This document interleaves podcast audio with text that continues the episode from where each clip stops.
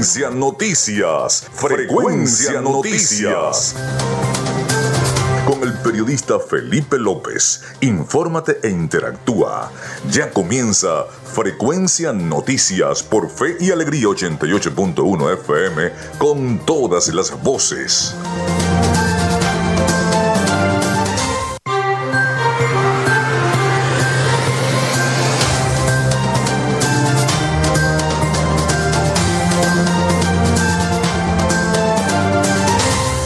Buenos días, amigas y amigos. Desde este momento estamos conectados con la frecuencia noticias a través de Fe y Alegría 88.1 FM. Bienvenidos todos a nuestro programa. Les saluda Felipe López, certificado de locución 28108. Mi número del Colegio Nacional de Periodistas el 10571. En la producción y community manager, la licenciada Joanna Barbosa, CNP 16911. Nuestras redes sociales arroba frecuencia noticias en Instagram y arroba frecuencia noti en Twitter. Mi cuenta personal arroba Felipe López TV. Llegamos a todos ustedes también por las diferentes plataformas de streaming, el portal www.radiofeyalegrianoticias.com y también pueden descargar la aplicación de la estación para su teléfono móvil. Este espacio también se emite en diferido como podcast en las plataformas iBox, Anchor, Spotify, Google Podcast y TuneIn. Allí pueden tener cada uno de los capítulos que vayan cargándose de Frecuencia Noticias. Y también decirles que lo hacemos en una presentación de la Panadería y Charcutería San José.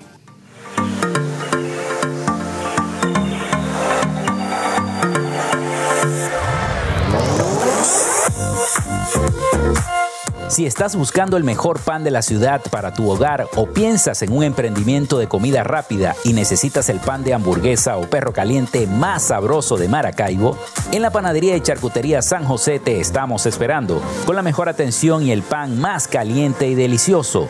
Tenemos para ti el pan francés, dulce, campesino, andino, el pan relleno de guayaba, las lambadas y las sabrosas quesadillas. También tenemos pastelería Estamos ubicados en el sector panamericano, Avenida 83 con calle 69, finalizando la tercera etapa de la urbanización La Victoria.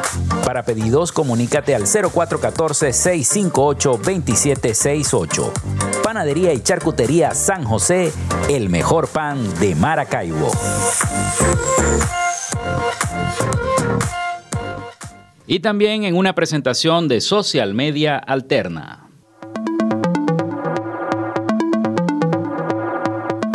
Gracias a la gente de Social Media Alterna hacemos posible la interacción tecnológica en redes. Si estás buscando quien te brinde asesoría o lleve las redes sociales de tu empresa o negocio, es momento de hacer el contacto con Social Media Alterna. Diseño de logos profesionales, community manager, diseño y administración de páginas web, podcast y radio online Haz crecer tu negocio y la idea que tienes en mente en este momento. Llámalos al 0424-634-8306 o contáctalos en arroba social alterna y establece ya un plan de contrato para llevar tus proyectos y productos profesionalmente en redes sociales. Recuerda, es Social Media Alterna.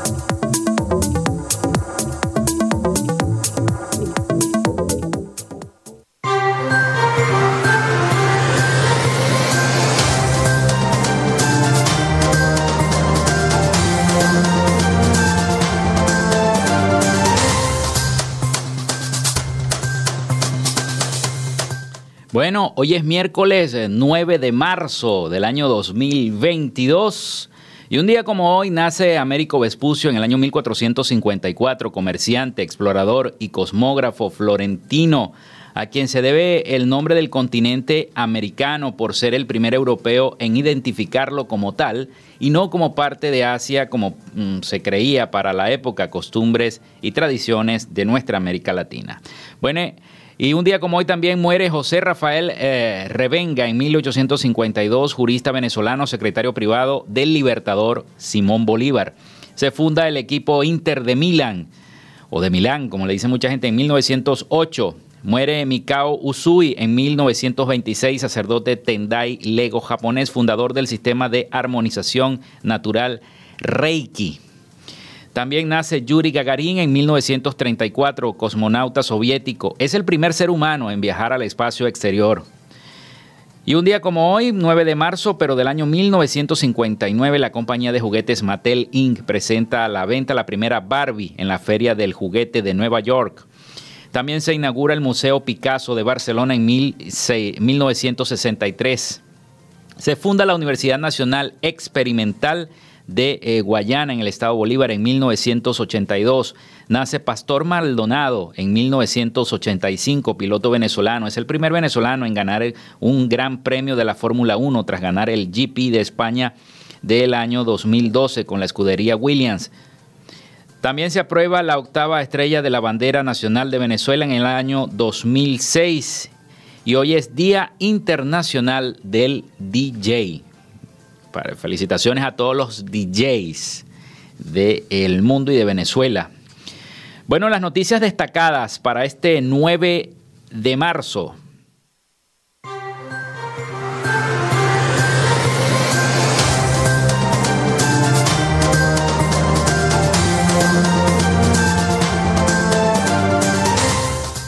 Vamos entonces con las noticias más destacadas hasta el momento.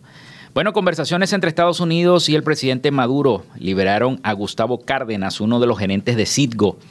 Gustavo Cárdenas, uno de los seis gerentes de Citgo detenidos, fue liberado este martes en la noche, informó el, vicepresidente del Foro Penal, Gonzalo Gimiot. Nos informan que, en efecto, hasta ahora uno de los ejecutivos de Citgo, Gustavo Cárdenas, habría sido excarcelado. Hasta esta hora sería el único dijo Gimiot en su cuenta de redes sociales en Twitter.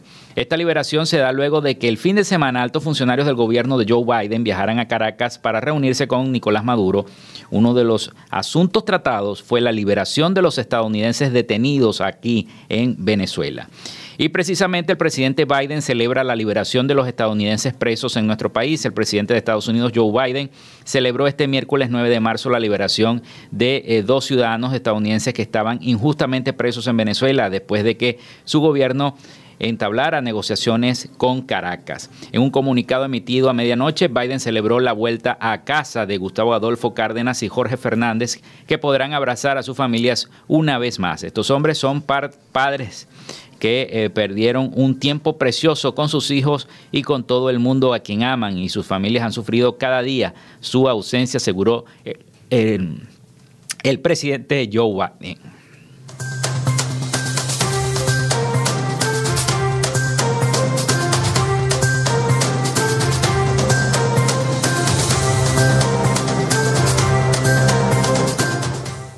Bien, y la recarga de gasolina subsidiada se realiza de manera escalonada cada mes. La recarga se realizó entre los días 2 y 26 y se efectuará de la misma manera durante todos los meses de este año, tomando como referencia los últimos dos números de la cédula de identidad de acuerdo con el sitio mm, Patria. Cada día se entregarán combustible a las personas que teniendo las, cédulas con el terminal correspondiente hayan realizado consumo de gasolina subsidiada en el periodo anterior y mantengan su vehículo registrado en la plataforma Patria. La Cámara Petrolera de Venezuela dice que pueden aumentar la producción para reemplazar el crudo ruso. Este martes el titular de la Cámara Petrolera de Venezuela, Reinaldo Quintero, le dijo a la BBC de Londres que su país podría aumentar su producción de petróleo en 400 mil barriles por día para ayudar a reemplazar el petróleo ruso. Quintero aseguró que el país sudamericano cuenta con la infraestructura para llevar sus niveles de producción a los actuales 800 mil barriles diarios a 1.2 millones. Eso nos permitirá satisfacer algunas de las necesidades en el mercado norteamericano, dijo. Quintero aseguró que no espera que se levanten las sanciones impuestas por el expresidente Donald Trump pero que la administración de Biden probablemente emitirá licencias que permitan a las empresas extranjeras operar en Venezuela, extendiendo así las sanciones. Esto dijo también, permitirá la inversión extranjera muy necesaria en la industria petrolera de Venezuela, hambrienta de efectivo y aliviará la escasez de trabajadores capacitados.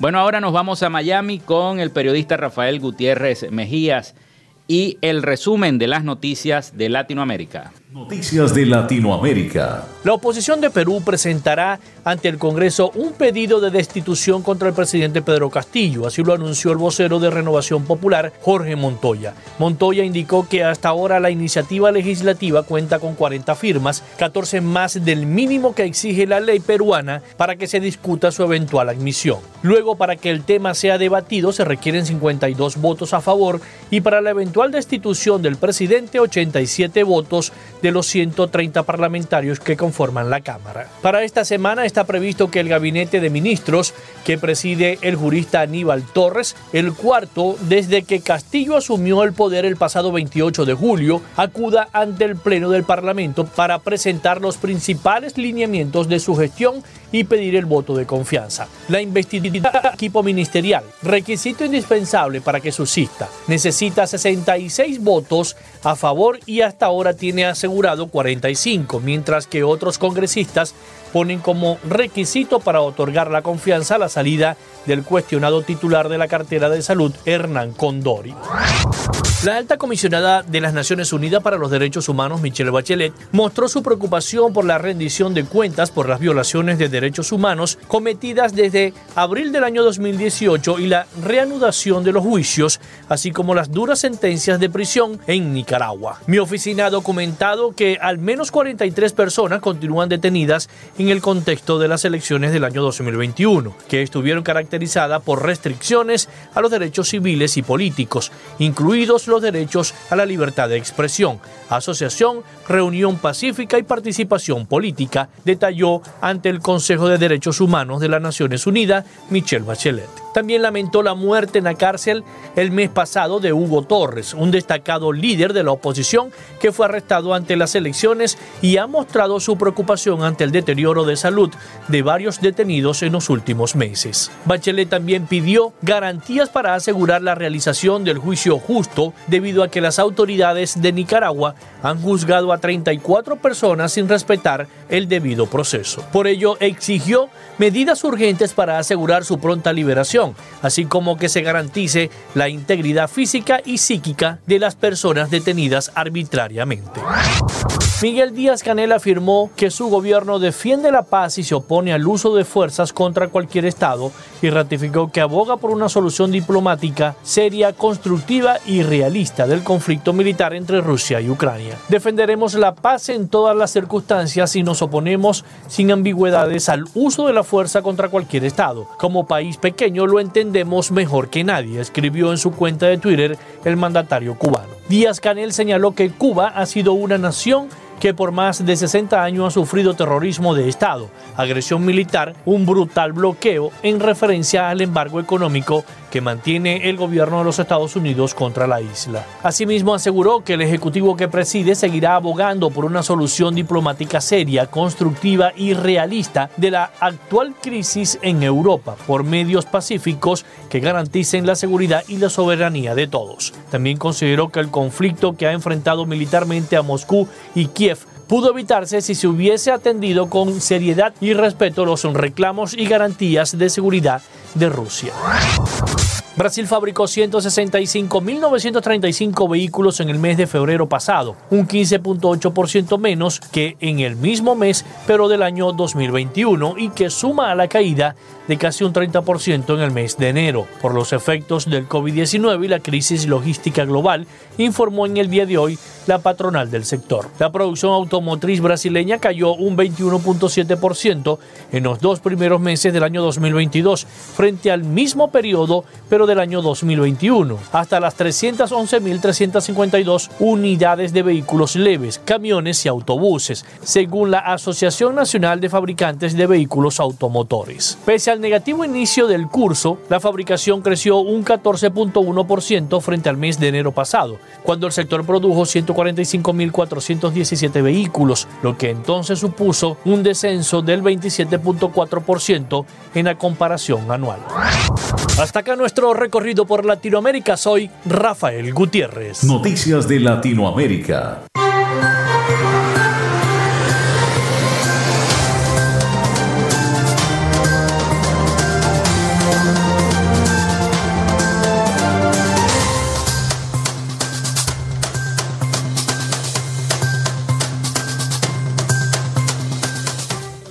Bueno, son las 11 y 19 minutos de la mañana acá en Frecuencia Noticias. Saludamos a nuestros amigos del taller Multimarca Autoservice AID Racing, quienes escuchan desde el sector Belloso, siempre en sintonía con Frecuencia Noticias. Saludos para todos ellos y todo el cuerpo de mecánicos de ese taller.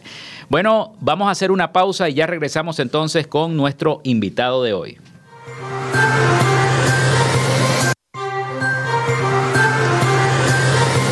Regresamos con más de Frecuencia Noticias por Fe y Alegría 88.1 FM con todas las voces.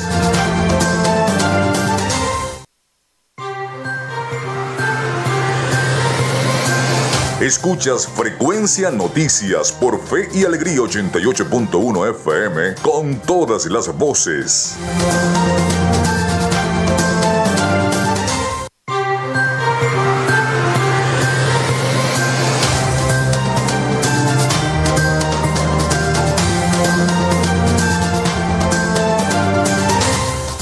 Son las 11 y 22 minutos de la mañana acá en Fe y Alegría 88.1 FM y eh, su programa Frecuencia Noticias. Vamos con nuestra sección Dialogamos con. En Frecuencia Noticias, hoy dialogamos con... Dialogamos con el legislador Otto Piñero, legislador del Consejo Legislativo del Estado Zulia, presidente de la Comisión para el Poder Popular para el Estado Comunal, la Geometría del Poder y Soberanía Territorial del Estado, comisión para proveer y ejecutar planes que garanticen en el Estado venezolano que se cumplan con el deber de cuidar, proteger y salvaguardar todo el territorio, en especial la extensa frontera que tenemos nosotros en el estado Zulia con la hermana República de Colombia, controlar los pasos de la frontera, regularizar la presencia de los indígenas guayú en la zona y controlar el contrabando de combustible. Bienvenido, legislador. Bueno, buenos días, buenos días todavía. Buenos días. Felipe, gracias de verdad a tu programa Frecuencia Noticias por la invitación a esta estación en y Alegría. Grato placer para nosotros hoy poder compartir con ustedes y con la audiencia que, que nos escucha. Bueno, es extensa la, comisión que usted preside, legislador, pero tiene que ver también mucho con mm, la frontera colombiana, ese intercambio que eh, se ha venido abriendo poco a poco porque estaba la frontera cerrada tanto en el Táchira como en el Zulia. Pero ¿cómo está la situación en esa comisión que usted preside? Nosotros estamos presidiendo la comisión que tú bien tuviste de escribir. En verdad es una comisión, podemos decirlo, interesante, una comisión delicada que se encarga de de abordar todos los problemas de índole territorial en nuestro Estado, así como lo de las comunas y la geometría del poder, que no es otra cosa que la descentralización, eh, y que en este momento actual de la Venezuela que hoy vivimos es de, de trascendental importancia, puesto que recuerden que los años anteriores, en el año pasado, el año antes pasado, hemos tenido bastante eventos bastante característicos de nuestra frontera, el cierre de la frontera, el ingreso de la ayuda humanitaria, los problemas que hemos tenido por la pandemia, y todo eso se estudia o se trata de regularizar, recuerden que nuestro Consejo Legislativo es la Casa de las Leyes, donde se hacen las leyes para el Estado Zulia, se trata de regularizar en función del beneficio de nuestra gente, del beneficio de nuestros connacionales. Y nosotros, por ser un estado, un estado fronterizo con la hermana República de Colombia,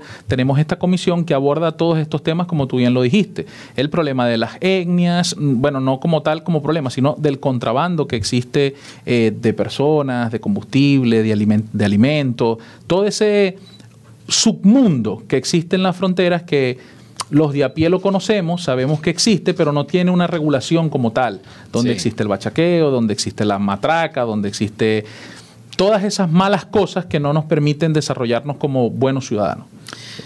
¿Cuáles han sido los, primeros puntos que va a abordar la comisión en este momento, desde que asumieron? Pues? Ok, nosotros asumimos la nosotros recuerda que nosotros asumimos el Consejo Legislativo el 5 de enero. Sí. Apenas tenemos, podríamos decir que Van para tres meses. Vamos para tres meses en ejercicio. Las comisiones se instalaron apenas hace un mes.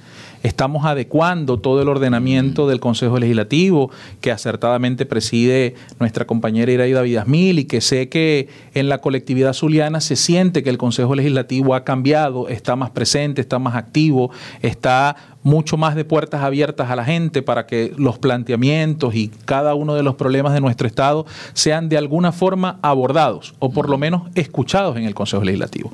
Te hago un poquito de recuento. Existen siete comisiones eh, permanentes donde se tratan de abordar todos los temas o la mayoría de los temas eh, que podrían abordarse en el Estado Zulia, derechos humanos, control y servicios, las finanzas, el trabajo, la salud, eh, la Comisión del Derecho del Niño, Niña, Adolescente, la Mujer, eh, la Comisión de los Pueblos Indígenas y Ambiente y la comisión en la cual yo estoy, que es la de los asuntos territoriales, que como te digo es importante por las características de nuestro Estado ser un Estado fronterizo.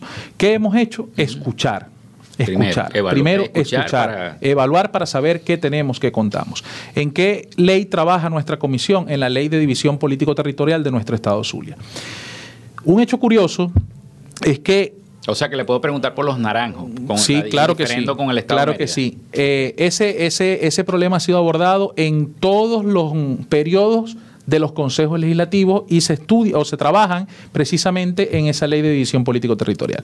Pero hay un asunto interesante en esta eh, comisión. Esta fue la comisión, ¿ok? Donde la Asamblea Legislativa pasada, ¿ok? Cambió los nombres de los municipios, de, algunas parroquias en los municipios de la costa oriental del lago. Eh, creo que esa noticia fue bastante relevante, puesto que creo que es la única que se sancionó en la legislación anterior. Es decir, de cuatro años de gestión parlamentaria solamente se pudo sancionar una sola ley. Y fue, por ejemplo, que en el municipio Lagunillas cambiaron el nombre de Ciudad Ojeda por Generalísimo Rafael Urdaneta, cambiaron la parroquia Alonso de Ojeda por Parroquia Paraute, en el municipio Cabimas cambiaron el nombre de la parroquia Rómulo Betancur que, desde su creación se llamaba Rómulo Betancur y le colocaron el nombre de Hugo Chávez, a la parroquia Aristides Calvani. Le colocaron el nombre de Miguel Lara, que dicho sea de paso, eh, un epónimo de una persona que aún está con vida, porque Miguel Lara era parlamentario en el periodo anterior y como que él votó porque la parroquia tuviese su nombre. Imagínate mayor, mayor cosa, pues, o sea, que un legislador vote porque una parroquia se llame como él. O sea, algo que no, no, se ha visto, algo que no se ve, que no... no que parece increíble. Que parece increíble, que parece un chiste, queda como a modo de chiste, pero cosas que sucedieron. Y fue lo único que se sancionó. Entonces, ¿cuál ha sido nuestro modus operandi o cómo hemos querido venir trabajando? Lo primero es eso, lo de los nombres. ¿Qué ha pasado? ¿Qué pasó? ¿Cómo lo hicieron? ¿Por qué lo hicieron? ¿Cuál fue el criterio para hacerlo?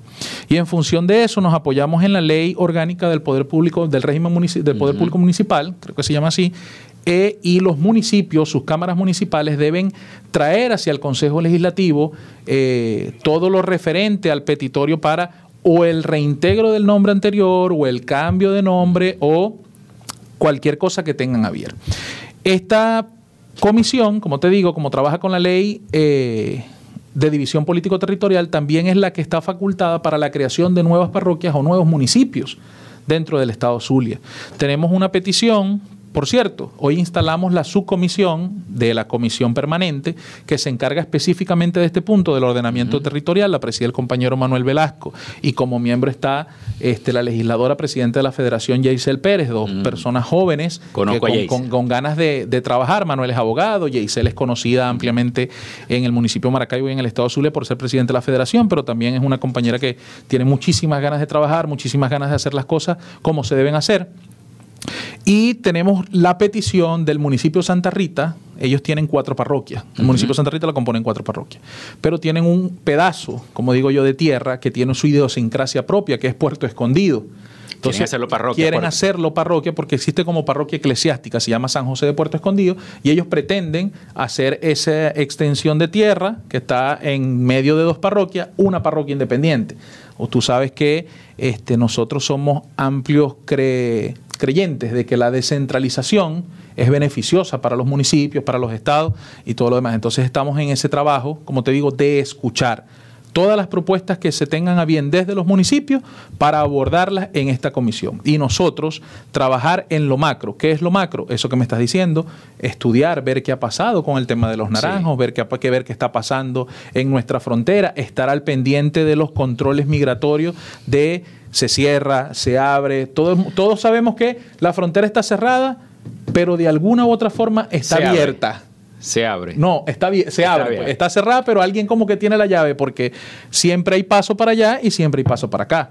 Por esas trochas, por las vías que no son las correctas, siempre ha habido paso por la frontera. Entonces, eso es de lo que se encarga nuestra comisión. Igual que, por ejemplo, en estos días me abordó una persona y me dijo, cuando uno va para Maicao, ¿verdad? Que agarra la vía, están los mecateros está esa gente, están los que piden dinero, que no te dejan eh, pasar. por ejemplo, esos son problemas. Las etnias, los yucpas, que, tenían un problema eh, esos son, la vía machique. Machique. Esos son problemas de nuestro territorio, esos son problemas de nuestro Estado Zulia y de eso se encarga nuestra comisión, ver cómo podemos concatenar esfuerzos con los organismos de seguridad para ordenar esta situación. Bueno, vamos a hacer una pausa, legislador, y ya regresamos entonces porque viene el avance informativo de Radio Fe y Alegría. Vamos a hacer la pausa y ya regresamos con más información para todos ustedes. Gracias. Ya regresamos con más de Frecuencia Noticias por Fe y Alegría 88.1 FM con todas las voces.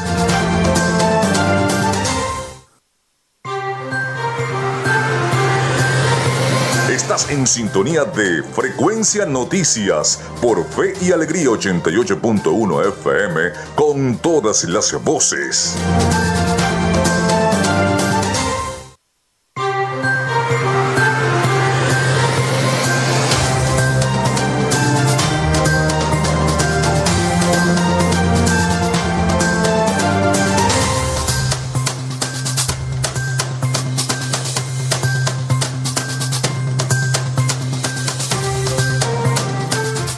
Bueno, son las 11 y 35 minutos de la mañana acá en Frecuencia Noticias a través de 88.1 FM, Fe y Alegría, con todas las voces.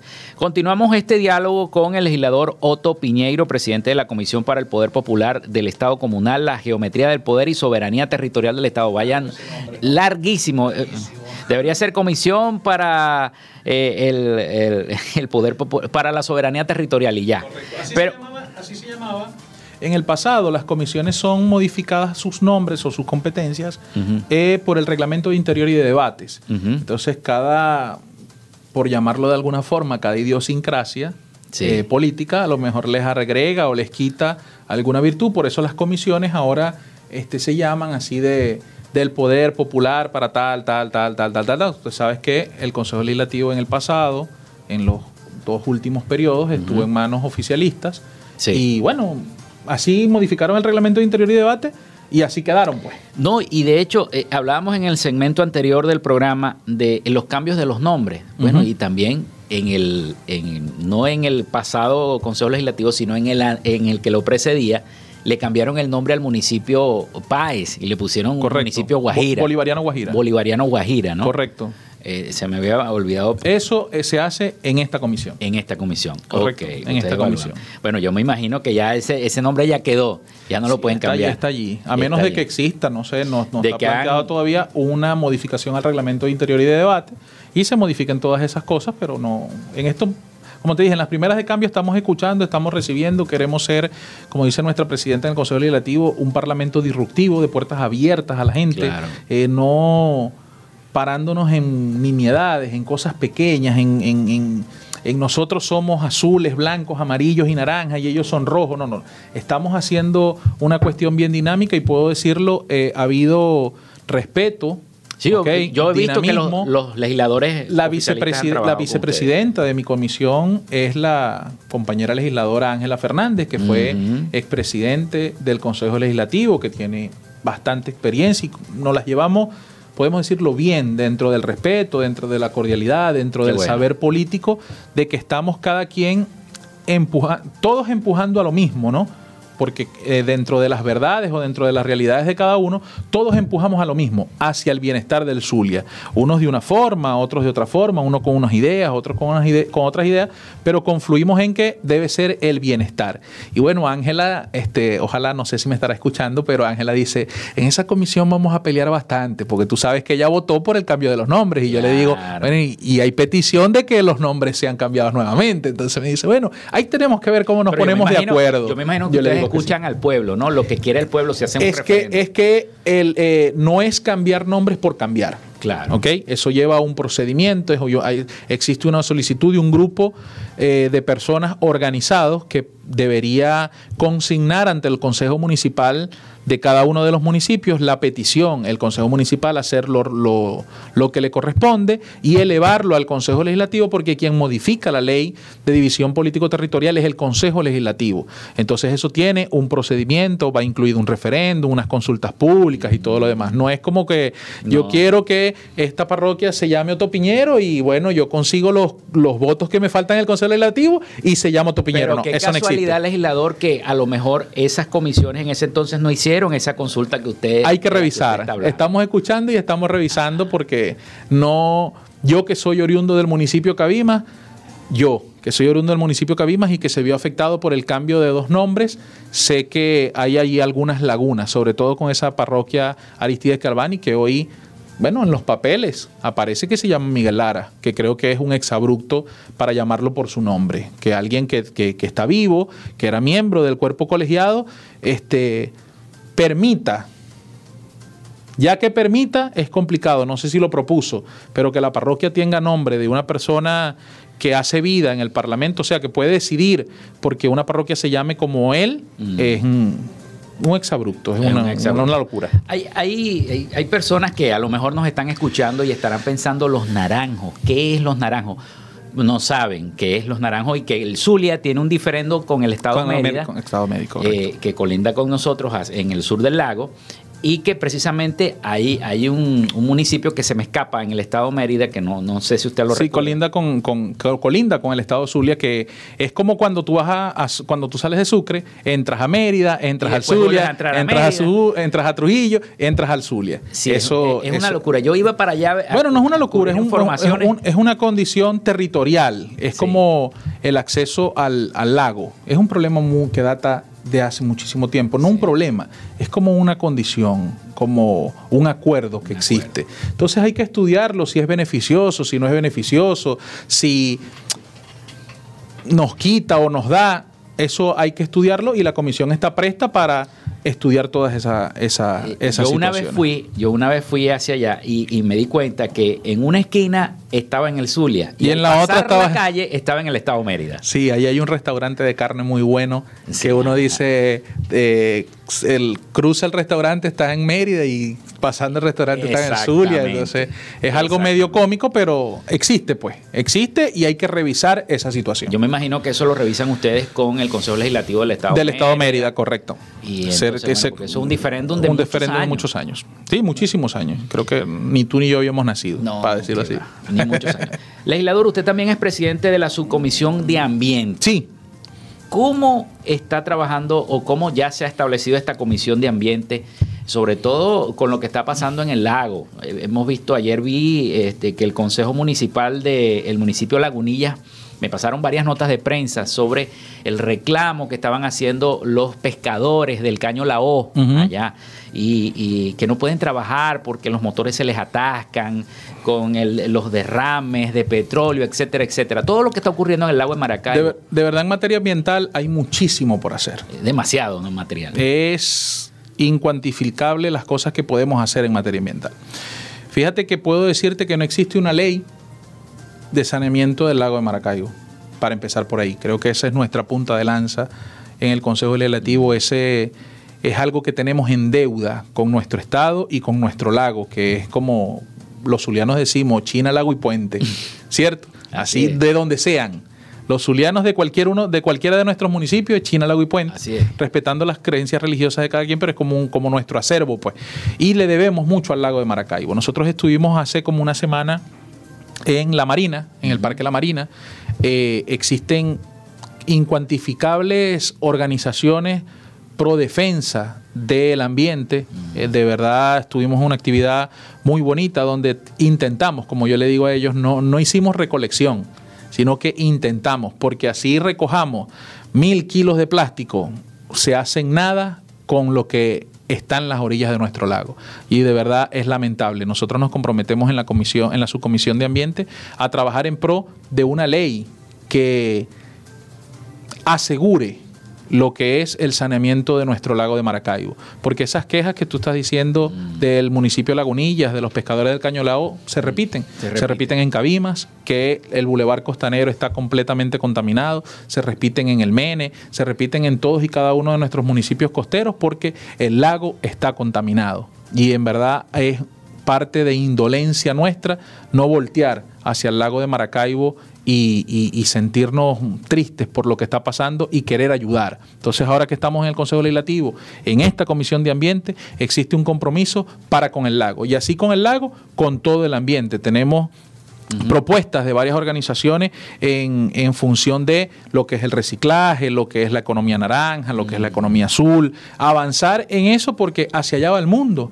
El mundo está hoy dándose cuenta que tenemos un calentamiento global que nos asfixia, que tenemos problemas con- de, de contaminación que nos están abrumando, que nos acercamos a la fecha límite de no retorno, que es en el año 2030, que dicen que los daños que hagamos hasta el 2030 ya no los vamos a poder reversar y tenemos que trabajar en función de eso rápido, en función de eso muy rápido. Ah, Existe una propuesta de este, una ley para la conservación de los mangles que aquí en el estado y en Maracaibo se ha visto que en función del desarrollo a veces le pasan por encima a los mangles y no hay un resarcimiento de esos daños. Los mangles son el pulmón natural de nuestro lago y a veces por alguna construcción XY cortan los mangles, eh, eh, los cercenan y no hay como una retribución, como nosotros decíamos o estas personas nos decían, si hay que cortar un mangle en función del desarrollo, deben sembrar o buscar la forma Claro. de crear unos 3, 4, 5 mangles para como equilibrar la situación de lo que está sucediendo. Entonces, en materia ambiental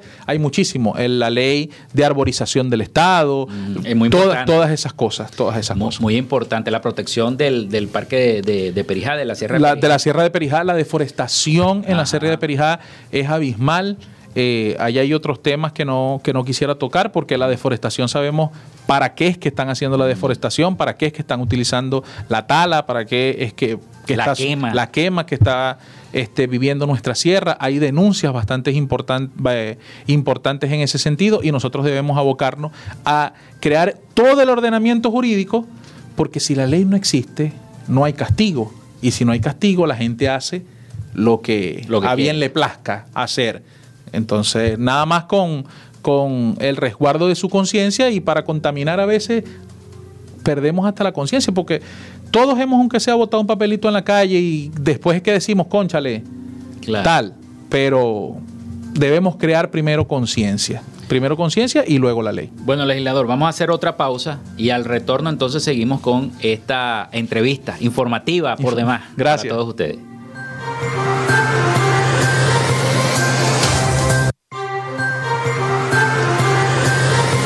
Regresamos con más de Frecuencia Noticias por Fe y Alegría 88.1 FM con todas las voces.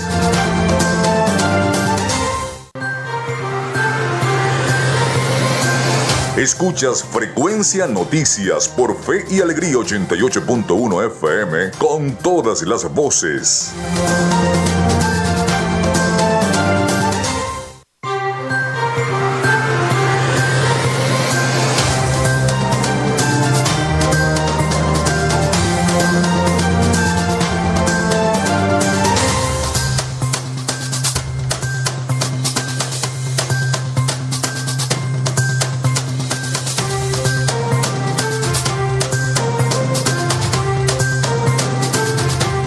Son las 11 y 49 minutos de la mañana en este inicio del último segmento de nuestro programa y esta conversación que tenemos con el legislador Otto Piñeiro, legislador del Consejo Legislativo. Legislador, usted que maneja los temas también del tema del combustible, ¿qué nos puede decir respecto a eso? Bueno, ya sabemos que aumentaron el combustible. Lo que le puedo decir es eso, pues, que aumentaron. Que yo creo que el plan del gobierno nacional siempre ha sido eso, ir llevándonos a una escala de precios, como ellos lo llaman, internacionales. Y bueno, evidencia de eso es que el proceso de subsidio de la gasolina nunca fue eficiente. Lo de las huellas, lo del pico y placa, nunca fue eficiente porque seguimos viendo las colas, seguimos viendo a la gente sufrir por cargar combustible, amanecer. Ahora hay un operativo por ahí de que no se puede pernoctar en las estaciones de servicios y la gente se esconde en las calles adyacentes y sale a las 4 de la mañana. Y en verdad es deshumanizar a nuestra gente por el problema del combustible. ¿Cuál es el meollo? Muchos de los que nos están escuchando saben cuál es el meollo en el problema del combustible. Nosotros por respeto no queremos decirlo aquí de forma irresponsable. En el Consejo Legislativo existe una subcomisión que está abordando específicamente el tema del combustible. La preside nuestro una comisión especial. La preside nuestro compañero legislador José Caldera. Eh, yo soy miembro de esa comisión especial. Es especial cuando hablo de comisión especial es que tiene una durabilidad. Esa comisión solamente dura 60 días y puede ser prorrogada 60 días más con un fin específico. La comisión se creó para esa pregunta. ¿Qué pasa con el combustible en el Zulia? Porque hay combustible en otros estados de forma más regular y en el estado Zulia no existe esa regularidad. Entonces, en esa comisión hemos tenido conversaciones con gente de PDVSA, con la Cámara Petrolera y en verdad es un misterio como a voces qué es lo que pasa con la gasolina en el estado Zulia. existe todavía contrabando, existe, hay que decirlo, existe esa matraca en las estaciones de servicio, existe eh, todo lo que es malo, que el que tiene su carrito y carga combustible sabe que existe. Quiénes cuidan la bomba, quiénes están en la bomba, quiénes tienen el negocio de la bomba. Eso es lo que tenemos, ese es el problema que hoy existe con el combustible en el estado Zulia. Y bueno, esto es un adicional. Eh, aumentaron en varias bombas que eran subsidiadas, dejaron de ser subsidiadas y pasaron a ser dolarizadas en un país donde el sueldo mínimo así lo aumenten no alcanza para nada y menos para costear combustible. bueno, ayer escuchábamos al gobernador Manuel Rosales precisamente referirse a este tema de la gasolina y dijo que se va a acabar la vagabundería con la gasolina. Exacto. Por eso le pregunté lo, de, lo del tema de, la gasolina. Yo me imagino que sus comisiones, la comisión de combustible y la comisión de usted, que preside usted, que es de frontera, tendrán alguna reunión Correcto. con gente de, del cuerpo militar del seguro seguro nos reuniremos con gente de la SODI con gente de la red y con gente de las estaciones de servicio. Las estaciones de servicio tienen también su gremio. Es una cámara de, una organización pues de la, de los dueños de los propietarios de las estaciones de servicio. También tienen que decir eh, PDVSA tiene que decir nuestro gobernador dio esas declaraciones y estoy seguro que está trabajando arduamente para que el problema de la gasolina se acabe. Él lo dijo con todas sus letras. La vagabundería que existe con la gasolina, porque en verdad es una vagabundería que es evidente para todos y que es inocultable. Aquí todos sabemos lo que está sucediendo en las estaciones de servicio. Todos sabemos cuánto hay que sufrir o qué es lo, o qué es lo que hay que hacer para surtir de forma rápida en cualquier estación de servicio. No, yo, yo digo cuando voy a hacer estas colas, pero bueno, esta gente, hay algunos que no trabajarán porque muchos amanecen o cazando, se esconden en las bombas, o, es. que los que se esconden se dedican a otras cosas. Puede ser. Eso es lo que yo pienso. Puede ser. Y a los amigos que nos están escuchando. Hay un porcentaje de esas personas que se dedican a revender la gasolina que compran, pero hay otros que de verdad sí lo hacen por necesidad. El que trabaja busca sus 40 litros para poder movilizarse y dice, bueno, si me toca dormir fuera de mi casa para poder movilizarme para mi trabajo dos días y después volver a amanecer para volver a dedicarme a mi trabajo dos días, de verdad lo hace. Y lo hace, como digo yo, eso es una deshumanización de nuestra gente. Es entretenerlos en problemas que no deberían de tener para no pensar en lo que deben pensar, que es buscar la forma de acabar con todo esto que nos está oprimiendo en Venezuela. Legislador, ya se nos está acabando el tiempo, ¿no? Porque ya viene la, emisión meridiana del noticiero de Fe y Alegría. Pero yo le quería eh, preguntar hacia o, cómo se podrán comunicar con usted las personas que nos están escuchando que quieran ser escuchadas, valga la redundancia, a través de sus redes sociales, a través de su teléfono, ¿cómo, cómo se pueden comunicar? ¿Sabes que hay algo cómico porque yo tengo mi mismo número de teléfono, yo creo que desde que salió Movistar, o como digo yo, desde que mi mamá me compró el teléfono, lo único que le cambiaron fue, le agregaron un cero, porque antes era 414. Mi número de teléfono es 0414-632-4862. Yo, ¿Redes sociales? Yo tengo la virtud de que atiendo a todo aquel que me llame. En las redes sociales, en Twitter, OtoEPM, en Instagram, OtoEP, y mi correo electrónico es otocles.gmail.com. Otocles. Ahí puede llegar cualquier denuncia, cualquier petitorio, cualquier este, situación que tengan las personas a bien referirnos, cualquier propuesta, cualquier proyecto en materia de ambiente, en materia territorial o en cualquier materia que nosotros podemos ahí en el cuerpo legislativo gestionar como que esto va para aquella comisión, esto va para aquella comisión. Importante el correo, otocles, C-L-E-Z, Otto con doble T, otocles, arroba gmail.com. Palabras finales antes de, culminar el programa. Bueno, primero agradecido por esta sabrosa entrevista. Eh, nuestro Consejo Legislativo hoy está lleno de juventud, lleno de proactividad, lleno de dinamismo en función de hacer cosas bonitas, de hacer cosas buenas para el Estado Zulia. Eso es lo que nos mueve, eso es lo que nos está hoy impulsando a levantarnos todos los días, a seguir, a bregar con lo de la gasolina, a aguantar lo que tengamos que aguantar porque creemos que el Zulia merece y puede ser mejor de la mano de nuestro gobernador Manuel Rosales, que fue un sentimiento de la gente de que la esperanza volviera. Bueno, muchísimas gracias al legislador Otto Piñeiro por habernos acompañado la mañana del día de hoy acá en Frecuencia Noticias. Agradecido, legislador. Y bueno, hasta aquí nuestra conexión por el día de hoy. Laboramos para todos ustedes en la producción la licenciada Joanna Barbosa, CNP 16911, y en la conducción y control técnico quien les habla Felipe López, certificado de locución 28108, mi número del Colegio Nacional de Periodistas, el 10571. Recuerden que lo hicimos en una presentación de la panadería y charcutería San José. Si estás buscando el mejor pan de la ciudad, para un emprendimiento o te lo quieres llevar para tu casa y necesitas el pan de hamburguesa o perro caliente más sabroso de Maracaibo, en la panadería y charcutería San José te están esperando. Tienen para ti el pan francés, el dulce, el campesino, el andino, el pan relleno de guayaba que es una maravilla, las lambadas y las quesadillas. También hay pastelería.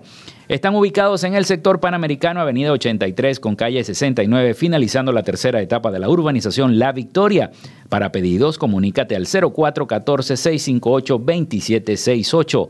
Recuerda, Panadería y Charcutería San José, el mejor pan de Maracaibo. Y también lo hicimos en una presentación de Social Media Alterna.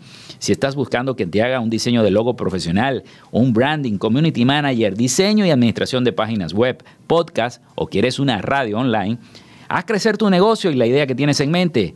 Llámalos al 0424-634-8306 o contáctalos en arroba social media alterna en Instagram. Recuerda, es social media alterna. Bueno, nos despedimos. Nos escuchamos mañana con el favor de Dios. Tengan todos un buen provecho a la hora del almuerzo.